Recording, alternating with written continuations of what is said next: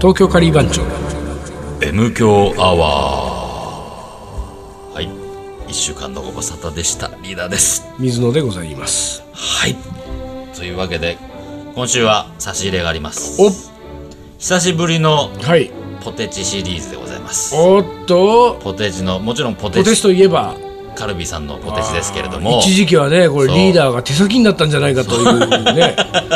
疑惑がありましたけども最近もう出てなかった長いことやってなかやったよこれポテチは、うん。でもね今回はねちょっとやっぱり気になった。多分コンビニおこれもコンビニ限定なのかな、うん。期間限定とか書いてるけど、うん。ポテトチップス。うん。濃い一品。濃い？濃いってのは多分味が濃いってことでしょ。うん。どんどんどんどん味濃くしていくからね。濃くしていく濃くしていく。エビトマトクリーム味。おおある。エビポテチで何？エビトマトトクリーム。クリームですよ生クリーム。生クリームなのかな？大変なことだねこ大れ。まあこれ開けましょう早速ですけど。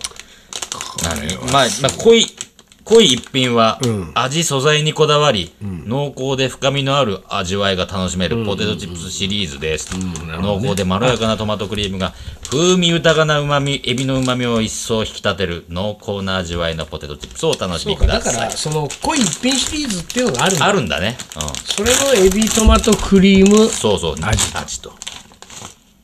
お香りはねもうねエビああ本当だね広角広角な微妙な気がする俺これ。甲殻類の匂いがしてますよ。うん。なんかね、前にさ、ペヤングでさ、たらこが生臭いってあったじゃん。はいはいエビ臭い。俺もね今、うん。匂い嗅いだ時にね、ペヤングのたらこを思い出した。エビが、エビ、エビもやっぱり、ちょっと独特なに匂いがあるからね。やっぱね魚介類は気をつけた方がいいうね、ん。もうこれはうん。2枚3枚はいいけど、うん。5枚ぐらいいったらもうちょっと、一袋なんかとんでもねえな。うんちょっといいもう言いませんみたいな感じになるな、難しいね。難しい、でもそう考えると、うん。コンソメよくできてるよ、うん。のね、コンソメは超えられない。超えられないうね、ん。これはそうか。カルビさん頑張ってるけど。これは超えられないで俺思い出したはい。けど、ねえうん。リーダーうまいこと言ったけどそうだよ。そこもうさ何何？呼び水。あこれが。マジで？これが前振られたの？俺前振り前振り。振られたわけよ。先週ねあのほら親声は寂しいもんだって話してたそうそうそうそうで俺の親声のさ、ほんと強烈なこれ思い出なんだけど、んあの将棋をね、うん。ちっちゃい頃から俺はあやってるね。そのお父さんとうん。やってたわけですよ、多分小学校1年生の時ぐらい時かな多分、その駒の動かし方とルールを覚えて、でもうそっから、ん。多分高校卒業ぐらいまでだから本当に上京するぐらいまで、もうずっと将棋指してたのよ、う。ん。でさまあ要するにさ、将棋における親声ですよ、親声。ああ、なるほど。うんね将棋で超えたもしかしそて。うでこれは、うん。その俺の記憶はね、ではね、ん中3だったはずなのようんうんで中3のまあ季節はいつか忘れたけど、とにかく中学3年で俺は、うん。うん。親父に初めて勝ったんだよあらね将棋で勝っちゃった。マジ刺しで？マジ指しあよマジ刺しで。ひあの平手ってやつ平ですよ手ってやつね。何も駒を落とさずにね。そうそうそうそう、んでねそれがさもうだってそれまではさ、んあのなんかうちの親父はその駒打ちっていうことを,、をやらなかったからあ、そうなんだ。だから、常にその平手もう小学校1年の時からもうとにかくずっと平手なのよ、ガチンコ。ガチンコでしかも、うん。あのー負けてあげるとかさちょっと自信つけるために、はいはいはいはい。ちょっと手を抜いてあげるとかってことが一切ないし、ああ、なるほど。うん。だからあのー一生もしたことがない、ない状態で。ね、中学2年3年と、う。でその中学3年のさ、まあある日の夜にさ、でこう親父とこう指してるじゃん将棋を。でさまあ将棋ってさある程度こうあのーなんていうか先を読んで進めるから、で特に一番最後の終盤ぐらいになってくると、なんか分かりやすい局面とかだと、7手詰めとかさ9手詰めぐらいでさ、7手9手先ぐらいに、こう自分が相手の王様詰ます、なんかこう筋とかが見つかって、なんかそういうのでこうやっていくんだけど、そのさ何手詰めだったか忘れたけど7手か9手ぐらい先に、親父の王様がうん。詰む手が見えたんだよね。おお見えちゃった。うん、で俺その時に、まあ、要するに盤面にこう向かってさ、親父と俺とこう向かい合ってこう将棋やってるじゃない、んでその時に、ん。あれ？と思ったわけ、うん。おいおいと。この手を指すと、うん。なんてか後に自分が勝つと、でも、今まで一回も勝ったことがなかった親父じゃん、うんで嘘だと思ったんだよね。多分そんなことはない。絶対なんかそのこ俺う守られたりその逃げられたりする筋が絶対にあるはずだ何度も読み直すわけ、で何度も読み直すんだけど何度読み直しても、もう絶対に積むのよ、うんうん。でその時に、何回も何回もこっちは読み直してるから、間違いないわ、これは俺は、積み筋が分かった、ん。すなわち勝った。っ勝ったと。て思った瞬間に、すんごいなんかね、辛くなってきちゃったの。うん。その将棋盤を将棋盤を見ながらね。見ながら。うん。なんか今まで一回も勝てなかった全然届かなかった親父に、ついに勝つ日がやってきた、それがもう今この瞬間なんだと。この手を指したら、この先何手か後に自分が勝つことになると思って、でその、なんかねあのーこう辛さというか切なさに耐えられず、その日は別の手を指した、で別の手を指して別の手差しちゃった。で負けたのよあら。嘘だだから嘘だと思いたいっていうのがねああ、そう。やっぱあって自分の中では。でところがさ、んまあそういうふうになってるってことはもうほぼ実力が均衡し始めてるわけだから何回か指すとさうん。うん。やっぱりまた同じようにさ自分の勝ち筋が見えるわけ、うんうん。あれ？でそれででもやっぱりと思って、んまた別の手を指すみたいなことを何回か繰り返したのよ。何回か繰り返したらそのやっぱり勝ち筋が見える頻度が高まってきてさ、でその時に俺はもうそれがもう何回か繰り返してたから、うん。あこれは俺は親父より強くなったんだと思って、である時こう覚悟を決めようと思って、自分がもう読み通りの手を指して、親父に初めて勝ったんだよね。でもその時はさ、親父がさなんか、あのあらなんか負けちゃったなみたいな感じのちょっと微妙なリアクションでさ、なん。か親父としてもね、うん。うん悔しいのかうん嬉しいのかみたいなちょっと、ね。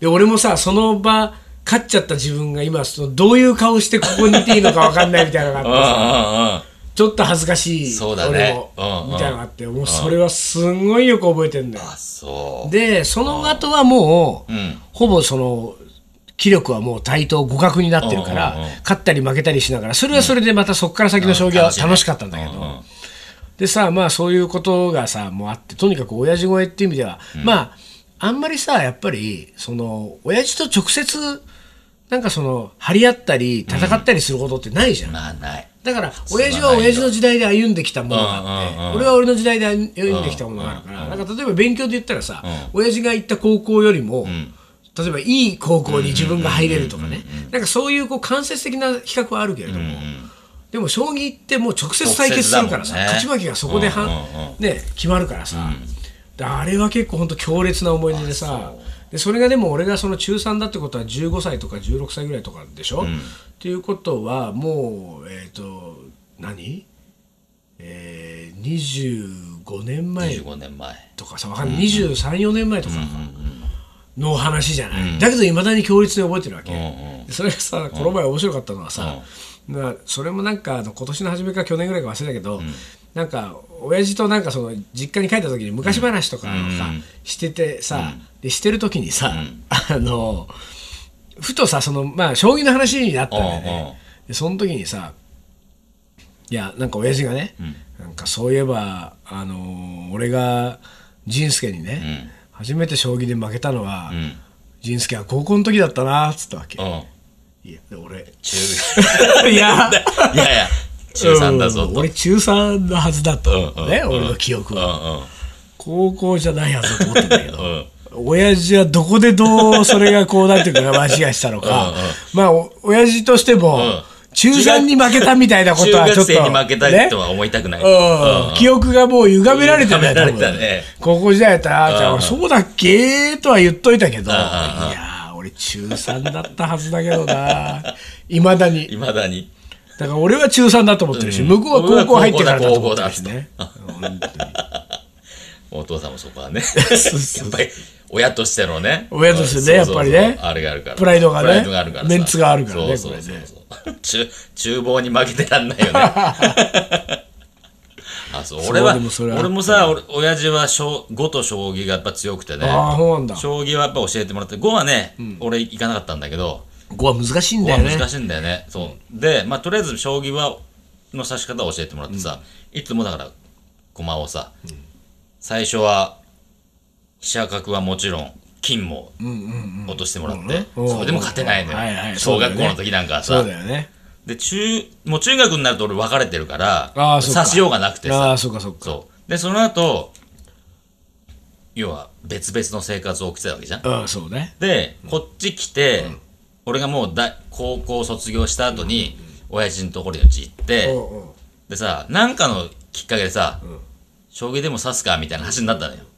でも俺はさ、なんか、その、親父とのコミュニケーションが嫌でさ。いやいや、今度、今度しようっつってさ。で、そっからもうね、一切その将棋誘うって話もなくさ、ああ、そう。うん。だからね、親父はね、なんかね、超えたっていうことが感じたことが一回もないの。ああ、なるほど、ね。親父は強いまんまだし、ああ、そうかそうかうんそうか。まあ、背は大きくなったけど、親父よりか大きくなったけど、そこはさ、なんかね、どっかさ、怖い親父がいる、ずっといるからあーなさ、るほどね。なんかそこはさ、触れちゃいけないところみたいなさ、もしかしたら、将棋やって勝ってるかもしんないけど、ねうん。でも、そこはいいや、触れないでおこうみたいな。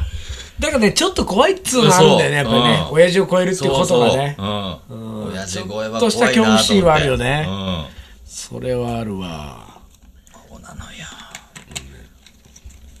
あとなんかある？何？何がよ。将棋の話かい。将棋の話。将棋の話別にないけど、あ、この前ね、米長、米長って知ってる？なんか名前は聞いたことあるな。米長さんね、もう、んあの、もう亡くなっちゃったんだけど、元将棋連盟の会あ、長で。はいはいはいはいはいはい。で、米長、米長の終盤っていうさ、うん。小冊子を読んでたわけよ。うん。ね、でそれはその、まあ、米長さんが生前の寄付の中で、その名曲と言われているものの、んそのあるずその局面が出てきてて、うん。でこのあと米長のその次の一手は何だったのかみたいな。でこうなんか次ページめくると、こういう手を指してこのあとこういうふうに進行したみたいな、そのなんていうかこうあの歴史に残る一手みたいなやつをさこう集めてこうなんかでそれが一応問題仕立てになってうんるわけ。で第1問第2問ってね、うんそれをずっと読んでったらさ、あの3837問38問39問目まで行ったところで、うん。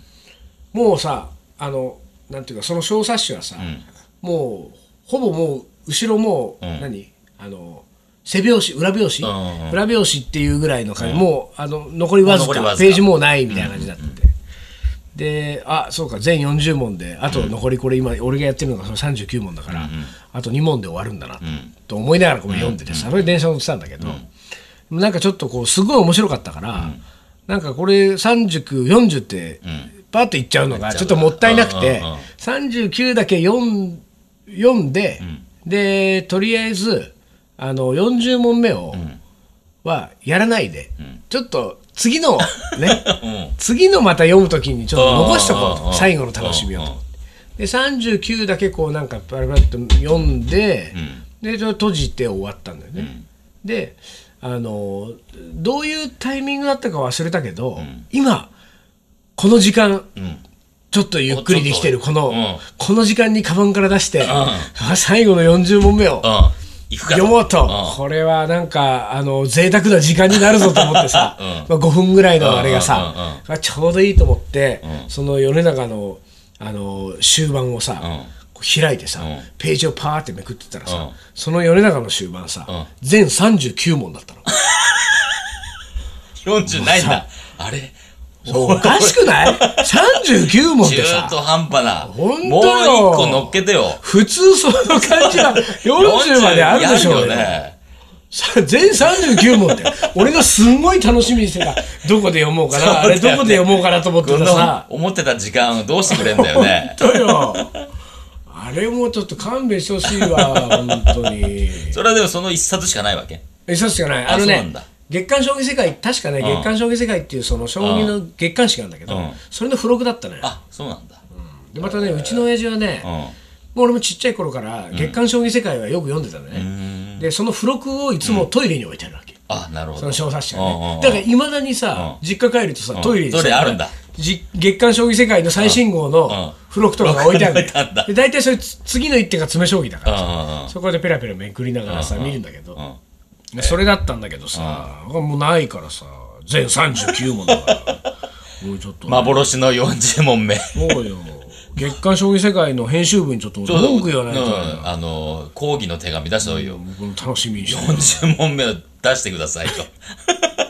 俺でもね今本当にうん。やっぱねあのやっぱりブームの自分のマイブームのやっぱ周期があるんだけどやっぱ本当今将棋ハマっててあ、さそいや面白いね将棋う。がまあ面白いよな、確かにな。もう俺もしばらくやってないけど。ねその自分がねいろいろ定石を覚えたり、んなんかいろんな人とし指して強くなりたいっていうことよりも、あのー強いプロ棋士同士の、なんかやっぱ対局を見ながら、うん解説聞きながら、うん過ごす時間がもうとにかく楽しいのよ。あ、そう。すごいなんかそれ、あれだね、あのー、なんつうの、大人な見方だね。そうなのかね、うん。ね大盤解説とか行っちゃうのよ俺。あ、そう。将棋会館とか将棋会館行って。王将戦大盤解説とかさうんこの前も言ってきたけうんうんうんどそういうの行ったらもう楽しくてさ。いや俺も本当大ブーム来て。で、ん。あの家でも俺はそのね普段テレビ全く見ないけど、ケーブルテレビでさうんうん。囲碁将棋チャンネルっていううん、のがある。ね。これがうさ、ん。あのー本当に夜中さなんか2時ぐらいとかからさ、銀河戦とか行ってさ、もうなんかそのすごい有名なプロ棋士同士の対決とか対局があったりとかするわけ、そうするとさその一曲解説聞きながら見るとさ、朝4時とか。だけどもう本当にもう楽しくてさそういういのが。とね、いけちゃうもんね。でなんかねやっぱりねちっちゃい頃とか、うん。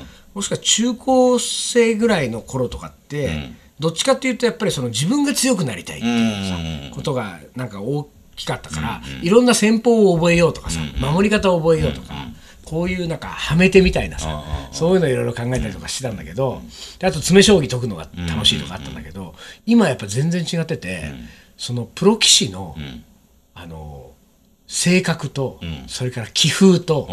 そのプロ棋士同士の対局とかそのタイトルをめぐるあのストーリーとかがうん。それが面白いのよ。とかそのプロ棋士うのん。発言とかさ。なんかさその最近さあすあ俺この人好きだなと思ったのは今までそんなに意識してなかったんだけど郷田さんっていうすっごい強い棋士がいるわけ。で今多分タイトルは無冠だけど9段九段かな。ー。まあだからまあもう本当にトップ棋士なんだけど A 級っていう一番強いところにいてさその郷田さんっていう棋士はなんかねのまあなんかある将棋の将棋の本もや山ほど読んでんのよ今。でそれ読んでたらさ 好きね、ほんと。郷田さんはね、昔ね、確かね衛星名人で14世かな、第14世衛星名人で木村さんっていう名人がいたんだけど、その後が大山、その後中原って続くんだけど、森内羽生ってこう衛星名人っていうのがね、こう続いていくんだけど、14世衛星名人の木村さんっていう、もうそれはもう本当50年以上前とかの,、の一世を風靡した棋士で、で郷田さんはあの木村将棋、要するに木村さんが指してた将棋ね、木村将棋以降、将棋は進化してないって言ってるわけ。おー言っ。たんだ。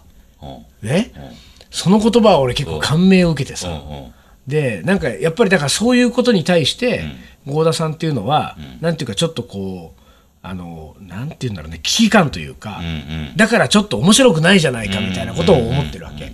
もちろんそのねあの強い棋士はいっぱいいるんだけれども、結局さ何かっていうと定石が整備されてって、いろんな人が踏んだ後を、なんかどれだけ頭の中に入れて把握してるかで、その人の強さが決まってくるわけ、だから今ってあの若手が、あのほらベテランが若手に勝てなくなってきてるのよ、要するに記憶力がさ、若手の方がもうぐるぐるフル回転するから、なかなか勝てなくなってきてるんだけど、でなんかそういうのって結局さ、まあ、これも難しい話だけど、突き詰めていくとコンピューターが一番強いみたいな話になってくるじゃない、そういうさ定石で潰して潰して潰して残ったやつで勝ち筋考えるんだったら、やっぱそういうことに対して、やっぱり合田さんは多分言ってんだよね、だから木村将棋以降、うん。進化がないと、ん。で彼は、あの今ってほとんどのプロ棋士が、いろんな人がやったその対局を並べてみて、要するにその定石を踏まえて、このケースこのケースを潰してって頭に入れてって、自分が最善手を指すっていうふうな方向でやってるんだけど、合田さんはやっぱりその、木村名人以降、進化してないことに不満を感じてるから、あの他の人の対局とか定石とかをあんまり勉強しないわけ。で自分の、なんていうかいいと思ったその手を指すとか、自分で工夫をした上での、これどうだっていうやつをなんかほんまに足し足したりとかするわけ、でさ対局する側はさ、そこまでそういうスタンス持ってないから、その例えばある将棋でもね、まあ下手したら60手とか80手ぐらいまで、ほとんど同じ対局がもう何年前に誰々対誰々でやられてるとかってあったりとかするんだそしたら対戦者はさこれど当然これ合田さんも分かってるはずだよな、でもこれこのまま指してたら、俺がこれ勝つ勝つ。んだよ、でもこれ合田さん分かってるはずだけど、これまだそっちで来るか、まだそっちで来るかってやりながら、最終的に120手ぐらいまで、あの最後の負け筋まで全く同じ手を指して負けたんだよね。でその時にその対戦者が、その合田さんにその感想戦ってさ、あの終わった後にさどうだったか並べ直す時にさ、これってあれ何年前の誰々さんの誰々戦で全く同じ棋譜が出てるますよねみたいなことをちらっと言ったら合田さんが「ええあそうだったんですか？存じ上げませんでした」みたいな。でなんかそのエピソードが書いてあって、この人魅力的だわと思ってさ、なんかこうでそういうことがいちいちさ、うん。人によって全部違うのよ、はいはいはい。この人はこういう棋風で、んうん。こういうエピソードがあるみたいなのがさ、もう本当俺それだけでもう 何年も過ごせると思ってさ本当に。いやいやいや。いいね、楽しいもんいがあって。やいやいやもうなんか水を得た魚のごとく。すいませんねこれね もうダダダダダ喋ったね。すいませんねなんかこれピピピも超えたわ、もピピピも言ってたねう。そうピピいえばねピ超えたよ、もやばいやばいねこう。れ本当にね何分喋ったもわかんないよね M 響アワーでこんなに真面目な話しちゃいけない将棋の話でした。真面目というか。いや将棋の話なんか俺もっとしたいのよはい もういいです。あそうですね はい。東京カリー番長思い出コレクター。はい。思い出コレクターの時間です。はい。じゃあいきますね。はい。えー働いてる私にとってカレーはスピードメニューです。スピードメニュー。カレールーのおかげですが早く作れば作るほど、お腹を空かせた夫がより美味しいという複雑な気持ち が、えーありますという。ことで、なんで早く作れば作るほどでもな。あだから、夫はお腹空かせてるからさ待たされてるよりももうすぐパッと出てくると食べたいっていうね。美味しいってなるんだね、なるほどね。はい。続いて。ん。小学校6年の時、えー初めてのキャンプでグループごとにカレーを作った、私のいたグループは火起こしがなかなかできず火がついた頃には他のグループはご飯が炊けカレー鍋がグツグツしていたと、やっとカレーが出来上がったのは他のグループが洗い物を全て終わった頃。でもやっとやっと出来上がったカレーは砂漠で、えーオアシスを見つけた 水を飲んだ時の気分でした。水分と。っていうかこの人は、砂漠でオアシスを見つけて水を飲んだことがあんのかね？そう、ある程だよね。その話だと。飲んだ時の気分飲んでしただ時の気分でした。まるで飲んだ時のようなってことじゃないよねまるでじゃないもんね。うん。あの時の。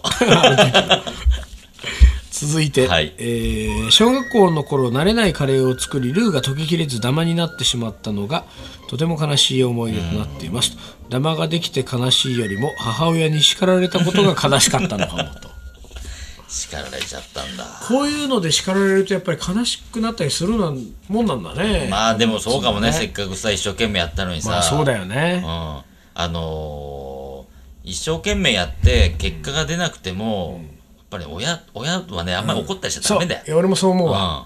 それはそう思う。だからね、これはね母親はね、うん。あのねダマができたところを口に運んでね、うん。ジャリジャリって言いながらね、ああ美味しいねって言ってくれないと。いけないそうでその時にね、小学生でしょ、うん。小学生の子供はね、わかるんだよ、あれ？そう。ジャリって言ってる？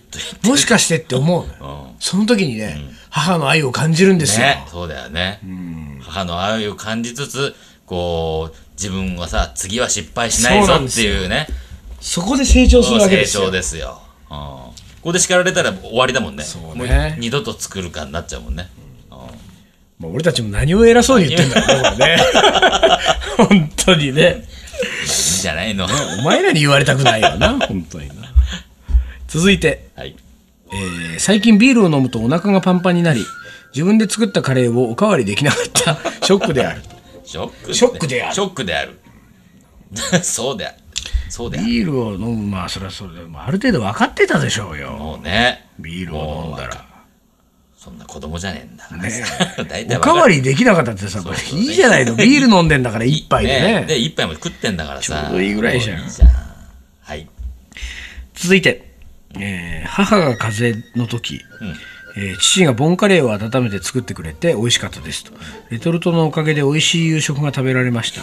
やっぱり男の人でも簡単に作れるカレーはすごいですねあのさ、作ってないからね。そうだね 温めてんだよ。そうなのよそこはね、ちょっと間違えないでほしいな。えーレトルトももう作る作るっっていう時代ですよこれレトルト温めるのも作るっていう、温めるのを作るの？すごいもうねね、おかしいね。続いていきます、はい。えーゴングルというカレー屋で、えー一度食べたらその夜急激にまた食べたくなり次の週もまた行ってしまった。ん当時辛いカレーにはまっていたので調子に乗って激辛を注文したら、唇が腫れるほど辛ければ美味しくなると思っていたけれどやっぱり辛さは普通でも美味しいと分かった出来事ですと。腫れるほどの辛さでも口に入れた瞬間からしばらくはかなり味わえて美味しく、腫れてからは、えー麻痺して美味しさを感じづらくなるのではないでしょうか。いうことでね。そこの何、ゴングル？は、モンゴルは青山にある。青山なんだ。うん、インド料理屋さんだね、そう、辛いのもあるわけだ。まあ、インド料理屋だから多分辛いメニューがその中にあったんだろうね。なるほど。続いて。はい。これ最後ですかね。最後ですか？はい。仕事でカレーを作りました。仕事でカレーを作るってどういうことですかこれ。どういうことでしょうか？あ催事で使うので量が多くて大変でした。なんか催事に出たのねえー、何年かにん？あ何年かにわたって作るうちに作り方に、えー読めませんねこれね。終了。いやごめん。うん。本当読めないわ。終了だねこれ。終了ですよ。何読めないってのも字が読めないの？読めないよ。残念。残念。終了。終了。まあこういう時もありますわ。はい。はい。まあ人の書く字ってのはね、ね。意外とね、うん、読めなかったりします思い出コレクターもあの手書きのもの手とあのの メールのねとあるからね。ものがありますからね、メールのものはスイスイ行くんですけど、うん。手書きの場合はどうしても、あの読めなかったりします。しかし手書きの思い出がね、う読めなくなったらもう本当にね、う M 教もダメですよもう。本当に。まあというわけさあといでうわけで、はい。今週は水野がすいませんでした。本将当に棋でね熱くなって将棋話将を棋でね。ね、あのついてこれなかった人も多いから 多いかと思いますが。ね。まあまあまあ。ゴーダー言われてもこうだ言われても。はい。というわけでじゃあ今日はこの辺で終わりにしましょう。はい。東京カリー番長の M 教アワー。この番組はリーダーと。水野がお送りしました。それでは今週はこの辺で。おつかりお疲れ